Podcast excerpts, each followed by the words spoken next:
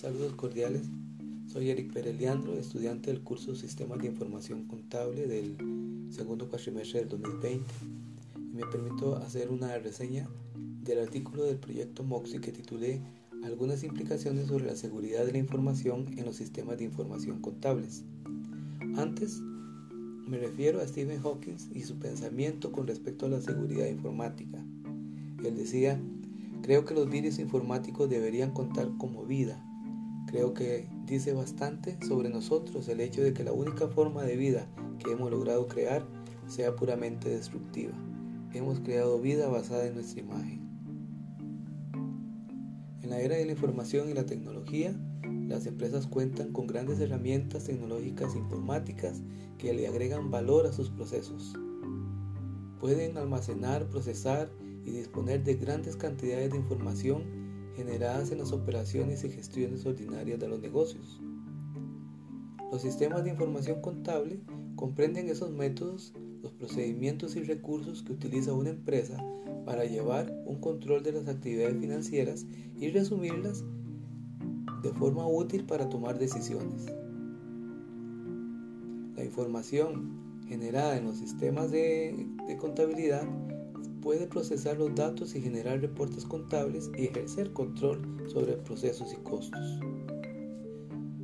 Por su parte, la seguridad informática es el proceso de prevenir y detectar el uso no autorizado de un sistema informático, de no permitir el acceso a la información de terceros y en el caso de sistemas contables, que la información de clientes, procesos, productos, transacciones y demás esté protegida e inalcanzable para otros fines que no sean de la empresa.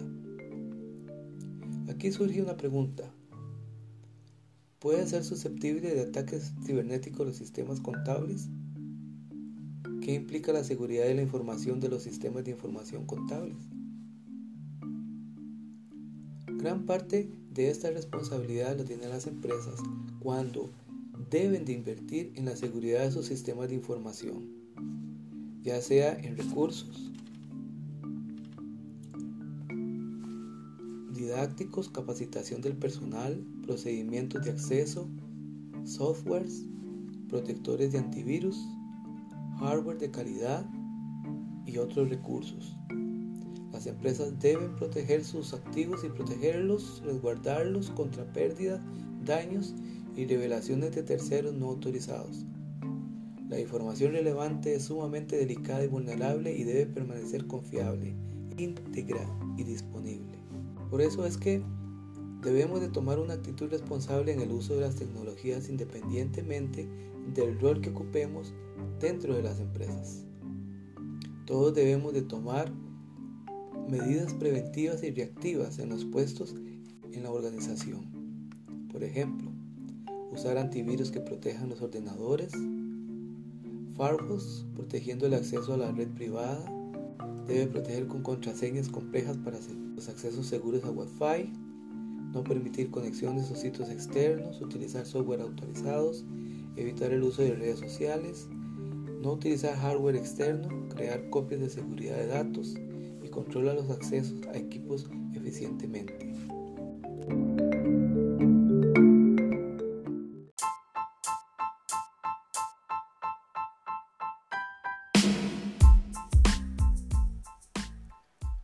sistemas de información contable son herramientas de mucho valor para aumentar la rentabilidad y la eficiencia en las operaciones de las empresas.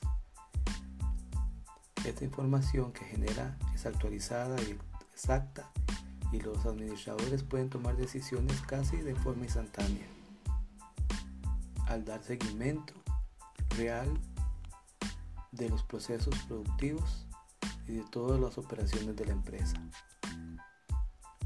Si no provee la seguridad de esos sistemas, podría quedar vulnerables y las empresas podrían perder muchísimos recursos valiosos.